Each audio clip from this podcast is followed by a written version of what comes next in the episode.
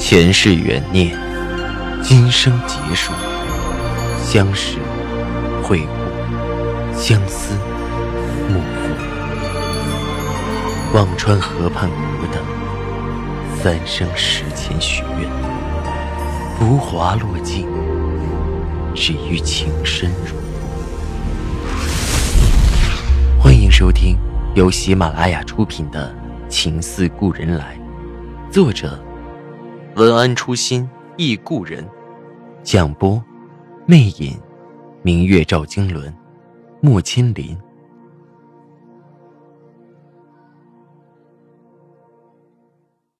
第六十集，很快他的电话过来了，声音很疲惫。还没去上班？我看看时间，才七点多，马上就走了。你呢？还在家吧？这么早，他应该刚起床。公司昨晚又睡一宿。他的嗓子有点哑。你自己多穿一点。电话那边有人敲门，他说了声“进”，一大早便这么忙，看来是大项目的连夜赶工。我忙挂了电话，走出门去，比屋里的感觉更强烈，一个喷嚏就打了过来。我有点担心他，今天这么冷，虽然进出有车，但是总要走两步的，万一遇到特殊情况需要多走一段，很容易生病。我打车到后海那边，自己有他家的钥匙，去他的衣柜里取了件厚外套。到了司之恒的门口，我和司机师傅打着招呼等我一会儿，给他打了个电话。一静，我在你门口，你出来一下方便吗？他在电话那边愣了一下，随即温声说着：“好。”不一会儿，他稳健的身影走了过来。步子几分疲累，快到门口了，却回头四处看了一下。我不禁暗笑，他真是累傻了。我怎么会在他后面？我从车上下来，手里搭着外套，站在他面前。我给你送件衣服，别着凉。说着，将外套递给他。他身子一震，再看向我时，眸子里是深深的动容。片刻，才沉声说着。谢谢，谢什么？我笑笑，我在意的人，我习惯全身心的去对待，照顾好他的一切。他接过外套时，紧紧握住了我的手，声音微微有些发颤。青瑶，我最近会比较忙，你等我。好。我微微一笑，把手抽了出来。快回去吧，外面冷。说着，自己先走上车，让师傅出发。回头看了看，他正也转身进去。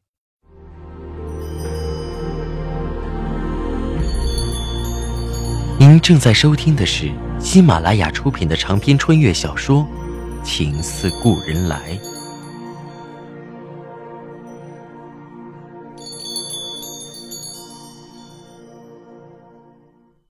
赵雨静果然忙得厉害。直到周五也再没有时间约我吃饭，只是每天会有个简短的电话或者短信问候。我和老邓准备着周五的出席，老邓还特意让公司的小姑娘陪着到商场选了身正儿八经的西装，我也给自己选了件黑色的过膝长裙，看着很正式，特意选了不那么暴露的。想起以前的那件宝蓝色礼服，被赵以静笑称不合适，还是特意留了心，不想再入了他的眼，被他笑。周五很快到了，司之恒和意大利的项目合作落成仪式正式进行。上午的正式场景我们没法看到，只是下午便有了网络和电视的报道，还有一些平时在电视上看到的领导也出席了。想来是十分重视的，老邓激动的说着：“没想到这么大的场面呀！这回司之恒风头够足啊！”转看向我：“晚上的宴会一定阵仗不小，咱们可要好好把握机会啊！我有些气虚的冲老邓笑笑：“啊，好，有机会自然不会放过。”晚上的宴会定在了一个顶级酒店的二层，场地全包。我和老邓拿着请柬进去的时候，看着楼下豪车连连，心里像敲起了小鼓。到了入口，肖斌和另一位副总代表着司之恒，和到来的各位老总打着招呼，说着感谢、支持、捧场一类的客套。遇到熟悉的或者位高的，自己亲自过去代位。看到我和老邓，肖斌和老邓握了握手，对我说着：“和你不客气了，我找人带你们过去。”老邓打着哈哈：“不用，不用，不用。”已有负责接待的工作人员代位。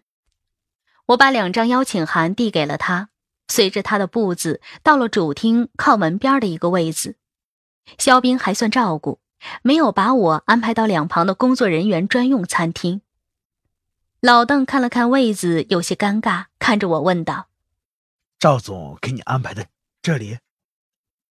我搓着手，嘿嘿笑道：“ 我找了另一个熟人，没想到事没办好，也不好意思再找别人了。要不凑合凑合？周围应该也有不少圈内的人。我们的周围也是圈内人，只是公司规模会小点而已。”这种商务宴请，座位次序的安排也会很有意思。谁说等级不是处处存在呢？所以说，在这个社会中，并不见得人生要分出个三六九等，或者说追求三六九等，而是身边的环境、各种场合，无时无刻不提醒你，你的等级和位子该在哪里。事已至此，老邓也没有办法。刚好旁边来了一个他的熟人，惊喜的和他打着招呼：“你也来了。”按照河西那个规模，能出席这类的宴会已属不易。老邓的神色缓了缓，笑逐颜开道：“都是朋友，帮赵总啊捧个场。”一句话说的那人几乎要肃然起敬，对他，我咬着唇，使劲憋着笑。这个老邓真是滑头。人陆陆续续的来了，熟人之间相互打着招呼。只是这般隆重的场合，还有拍摄照相等一系列人员，那一番热闹盛大，竟也像刻意做出来的。七点半，主桌的核心人物一一到场，瞬间，全场的目光，所有的摄像照相，都聚焦到主桌上。有三位下午在网页上看到的领导：司之恒的董事长赵信如。董事赵信简带着一位年纪不小的女眷，应该是他的夫人赵以静。此外还有一对男女，不知道是什么身份。这桌上的应该是全场最 VIP 的人物。而当这几位人物莅临之后，气氛就变得有些严肃了。主持人邀请领导讲完话后，董事长发言，然后宣布宴会正式开始。我隔得太远。偶尔能瞥到一眼赵以静，而主桌上的几位领导刚吃了十几分钟就已经离席，想来也只是走个形式，为司之恒撑门面。半个多小时后，赵信简和赵以静代表司之恒到各桌敬酒，每桌一杯，再逐一和大家认识。很快到了我们这桌，赵以静看到我愣了一下，我装作不认识他。拿起手中的酒杯，干了之后低头。赵信简却注意到了我，看着我微微思索：“呃，你是……呃，看着有些眼熟啊。”我不得不答着话：“啊，赵总，以前我还在司之恒的时候，在南京见过你。”啊，对对对对。赵信简恍然笑着道：“现在在哪里高就啊？”河西，这位是我们老总。我忙把老邓推出去，老邓乐不得，忙着给赵信简递名片。赵信简客气的接下来。主人的敬酒结束后，气氛稍微活跃了一些，各个桌大家开始互相认识，递名片。老邓对我说着：“咱们去敬一杯。”说着，瞄着主桌。爸，先先去主桌。我头皮发麻。要不你自己去吧。我去，谁给我倒酒啊？服务员都忙。老邓看着我笑道：“既来之，则安之。走吧。”说着，把分酒器递给我。待会儿别紧张。我犹豫纠结了半天，想想已经被他看到了，也就没脸没皮的跟着老邓去了主桌。我刚站起来，却看到另一个穿着黑色礼服的女孩子向主桌走去，俯身和赵以静不知耳语着什么，显得十分亲密。说完后，赵信简的夫人还招手让他过去，似乎在吩咐他什么。这个突然出现的女人顿时成了全场的焦点。各个摄像、照相怎么肯放过这么劲爆的一幕？闪光灯噼里啪啦个不停。我这桌的身边人也都纷纷议论着：“哎，那是谁呀？看样子不是工作人员，是赵家的什么人？”我和老邓刚站在那里就定住了，我的脸瞬间变得煞白，手脚开始发抖。老邓使劲看了半天，转问我道。我看不清，那人怎么有点像姚青莲啊？我没有吭声，那个身影隔着这么远，我也认得出来，是姚青莲没错。赵信简夫人吩咐完之后，青莲带着赵信简从侧门出去，主桌上只剩下赵信如、赵信简夫人和那对男女，以及赵以静，又有其他的客人去敬酒。老邓看着我道：“也许眼花了吧，咱们走吧。”我的心里五味纠缠，这算正式公布，还是算什么？刚才没有看到，想必青莲就坐在主桌旁边的一桌。这种宴会，除了主桌的 VIP，也就是肖冰之类的副总做接待，而姚青莲并没有去做接待，她的身份是主人吗？我不知道自己怎么挪的脚步到了主桌，其他敬酒的客人刚走，只剩下主人。看着那一桌人，我陌生的绝望。赵玉清看着我，眉头锁得很紧。老邓还没张口，青莲已经回来，看到我和老邓愣了一下，随即笑靥满面。姐，老邓，你们都来了。转而对赵信简夫人说着：“叔叔说待会儿和您联系。”青莲喊赵信简叔叔，我的手剧烈的抖起来，分酒器来回晃着，而赵信简夫人也是满脸的惊讶，看着我上下打量，转看向青莲，这是你姐姐。其余的人也十分诧异，是呢，我的远亲姐姐宋清扬。青莲介绍着，那对男女中的女的冷冷来了句。怎么像个洗发水的名儿？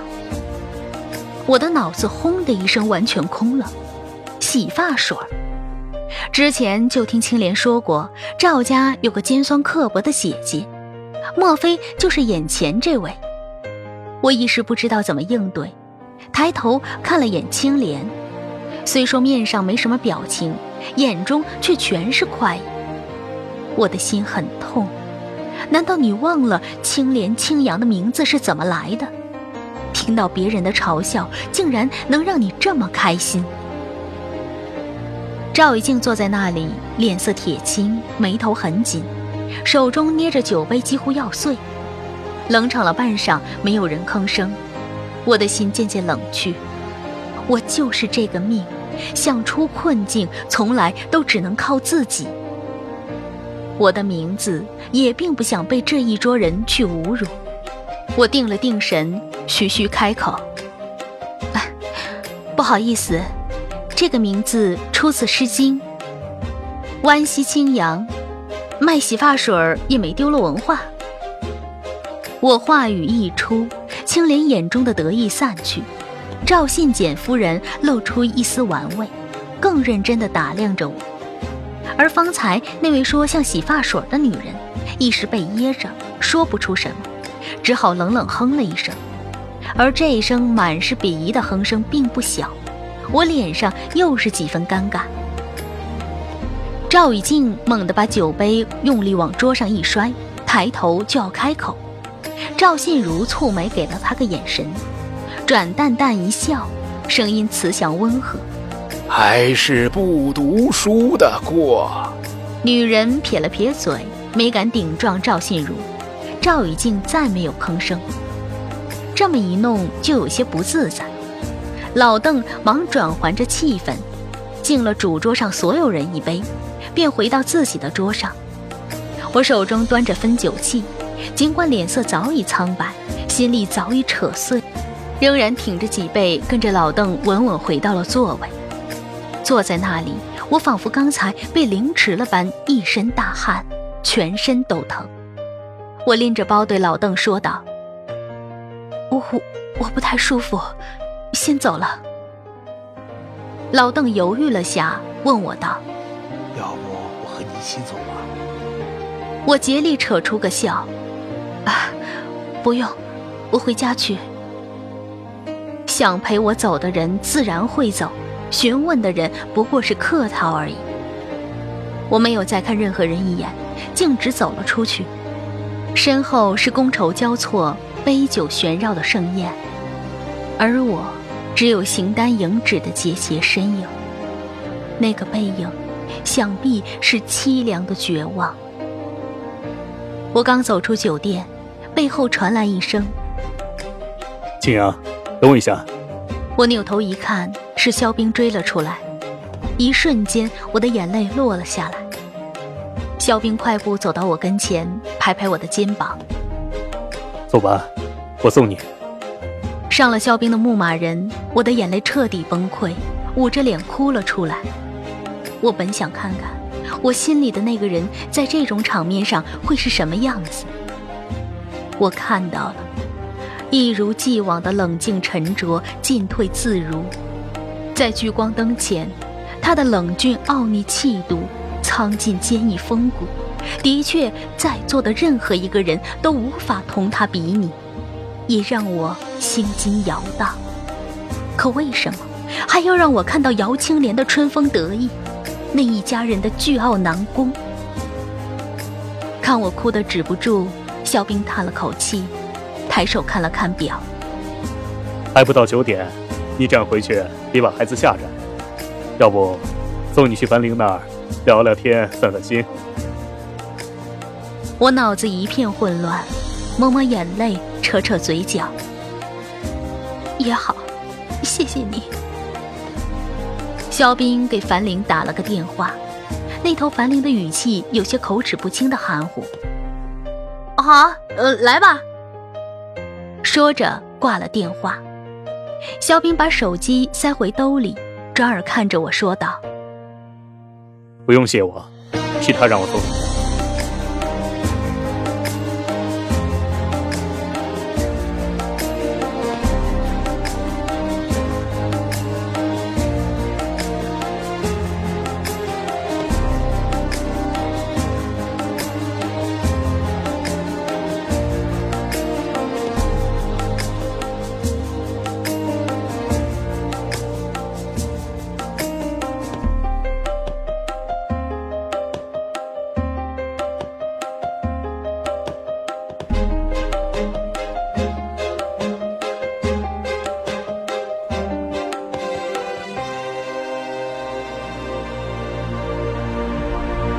听众朋友，您刚刚收听到的是喜马拉雅出品的长篇穿越小说《情似故人来》，作者文安初心忆故人，播讲魅影，明月照经纶，莫千林。更多精彩有声书尽在喜马拉雅。